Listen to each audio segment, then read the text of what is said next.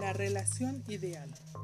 Aquí sería prudente hacer una pausa y considerar qué es lo que constituye desde el punto de vista psicológico una relación ideal entre un hombre y una mujer.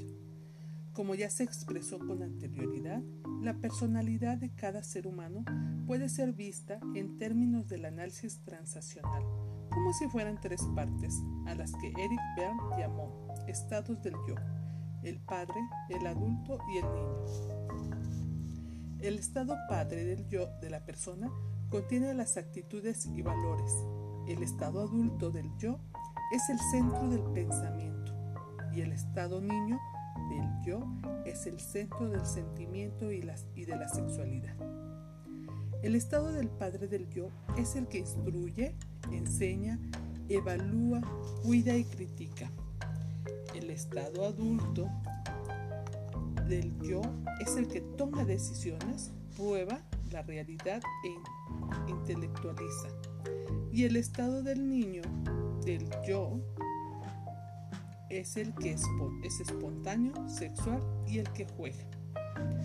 Tanto el hombre como la mujer contienen estos tres estados dentro de su personalidad en un grado o en otro.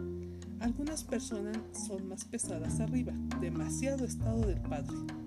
Otras son más pesadas abajo, demasiado estado del niño. Y otras todavía son más prominentes en el medio. Son muy racionales e intelectuales, demasiado estado del adulto. Sin embargo, cualquiera que sea el tipo de personalidad, una relación con éxito entre un hombre y una mujer depende de que tenga transacciones suaves y que no se crucen entre el padre, el adulto y el niño de ella y los de él. Por ejemplo, si el padre que hay en la mujer intenta relacionarse amorosamente con el niño que hay en el hombre y él es receptivo y responde de manera adecuada, esta será una transacción limpia. Pero si la mujer intenta prodigar cuidados al hombre cuando éste no está en el estado de ánimo para recibirlos, responderá con su estado adulto o quizá hasta con su estado de padre enojado y no con el estado del niño. Esta es una transición cruzada y refleja generalmente una falta de sensibilidad por parte de la mujer. Es decir, no está empleando su intuición, su aspecto de Madonna, para armonizar con las necesidades del hombre. Es un esfuerzo para integrar los conceptos de Jung y Bern yo me aventuraría a sugerir que el estado padre es análogo al aspecto madre. El estado adulto equivaldría al aspecto amazona y el estado niño se equiparía con el aspecto cortesana de la personalidad femenina. El aspecto Madonna es un poco más complejo. La Madonna siempre lo es, pero puede conceptualizarse en términos del análisis transaccional como residente en la parte pensante del estado niño aludido comúnmente como el pequeño profesor. No hay duda de que la intuición o el aspecto de Madonna es el punto central de la decisión respecto a qué estado del yo utilizar en la interacción de la mujer con el hombre.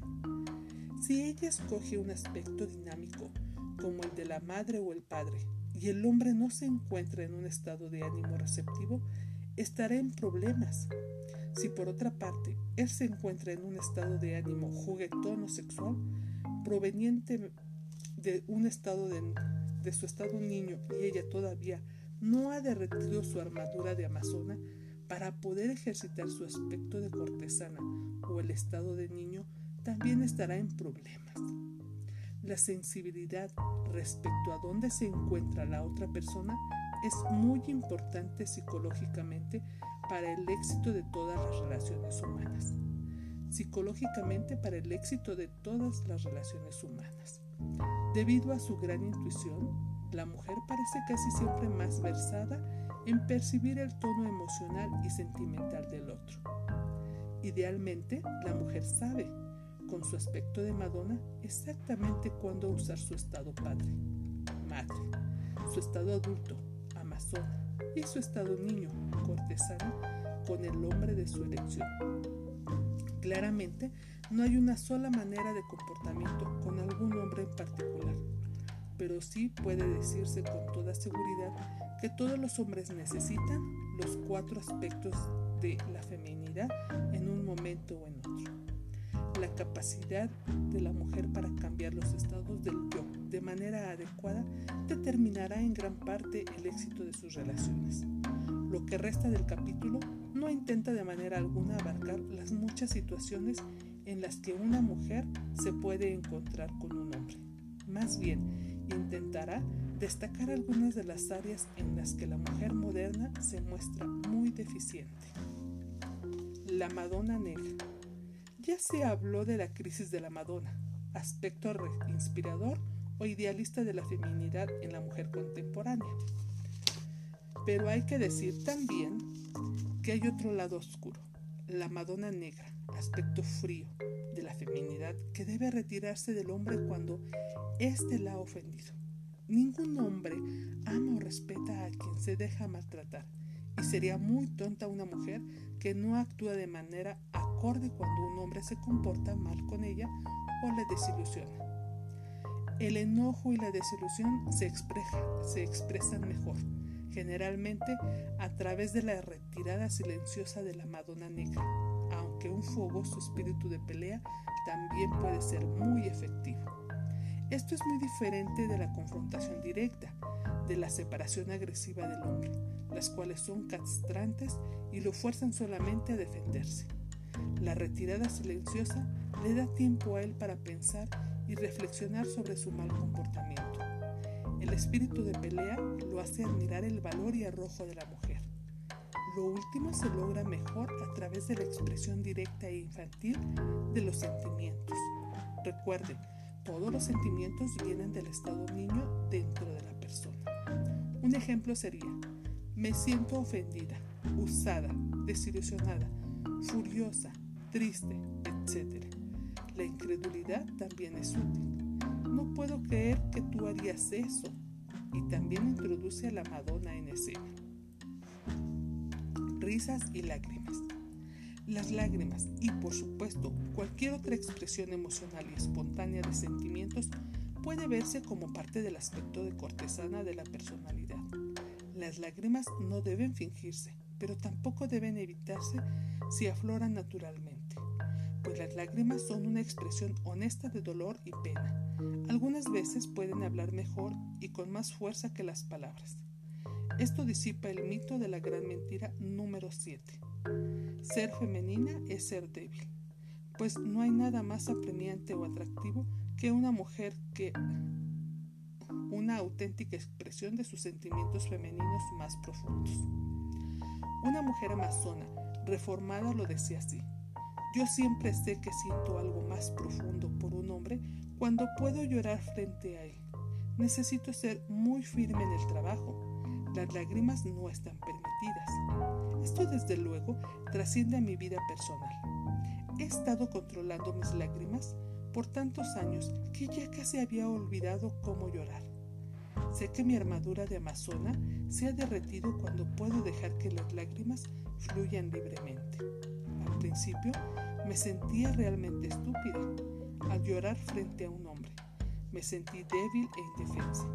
Después me di cuenta que de alguna manera yo era más fuerte que eso.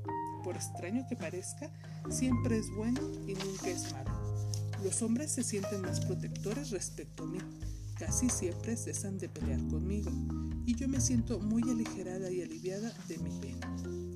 Debe recordarse que fue en el momento en que Hipólita, en que Hipólita lloró cuando se liberó ella misma del impulso de matar a Teseo.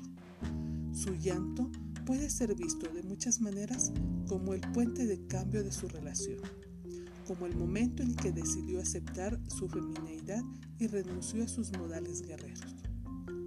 Todavía más poderosas que las lágrimas son las risas y la luminosidad de la cortesana. La espontánea expresión de alegría y sexualidad son muy agradables a los hombres maduros, puesto que los hombres de verdad tienen a menudo una especie de sombría seriedad, un subproducto de tensiones y presiones que viven en, un mundo, en el mundo de los negocios. Por desgracia, las mujeres amazonas modernas tienen la tendencia a experimentar las mismas presiones. Sin embargo, A no ser que una quisiera pasar su tiempo con puers, sociópatas y mandilones, casi siempre es la mujer la que tiene que hacer desaparecer la seriedad del hombre con su sexualidad, coquetería y sus bromas juguetonas. Pero de nuevo, al igual que con la maternidad, muchas mujeres modernas se oponen a este papel de cortesana. Bajo el hechizo de la gran mentira número 7, piensan que es degradante que de alguna manera, en algún lugar de verlo como un poder femenino, que puede ser utilizado para enriquecer en gran medida la vida propia y las relaciones. Sería bueno recordar aquí a Noel Coward, famoso por haber dicho que lo que él tenía solo era talento para divertir. La mujer moderna haría muy bien en desarrollar el suyo. Las mujeres amazonas contemporáneas son de una manera general estimulantes, pero casi nunca son divertidas. Son intensas, desafiantes, difíciles, y a menudo lo único que logran es cansar a los hombres. Alégrense, huelan las flores, canten, bailen, ríanse con sus bromas y cuéntenles cuentos. Recuerden a Cerezada, quien salvó su vida y mantuvo a su rey mil y una noches contándole un cuento diferente cada noche. Responder en el terreno sexual es más importante. Como lo expresa brevemente un hombre, el entusiasmo cuenta mucho. Esto es muy comprensible cuando uno recuerda la ansiedad de castración fundamental en el hombre y su necesidad de reafirmación sexual en otros aspectos. La mujer reactiva confirma su masculinidad y adecuación. Tuvieron que pasar seis meses de relación con un hombre antes de que pudiera tener un orgasmo con él, afirma L, una mujer joven de negocios sexualmente liberada, pero insatisfecha personalmente.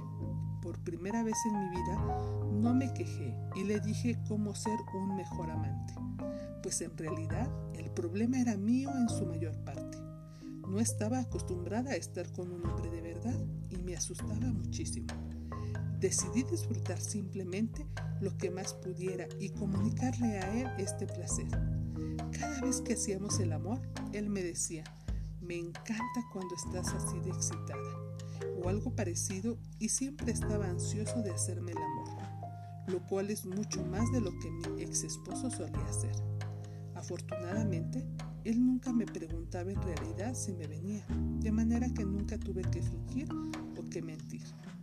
Yo experimentaba un placer de verdad, aunque sin llegar al orgasmo. Bueno, cada vez que hacíamos el amor, yo lo reforzaba positivamente, tal y como usted nos dijo, guiándolo suavemente de una manera o de otra, moviéndome un poquito para procurar mi placer y finalmente comencé a tener orgasmos todo el tiempo. Es difícil decirlo con palabras, pero yo puedo decir esto. Sé que mi entusiasta respuesta le dio un tono positivo a nuestra relación y me permitió al final reunirlo todo. Muchos hombres y mujeres llaman a mi programa de radio y se quejan diciendo que ya no desean hacer el amor por falta de entusiasmo de sus compañeros. Desde luego, ningún hombre o mujer desean participar en el acto sexual a menos que él o ella se sientan deseables o deseados por el otro.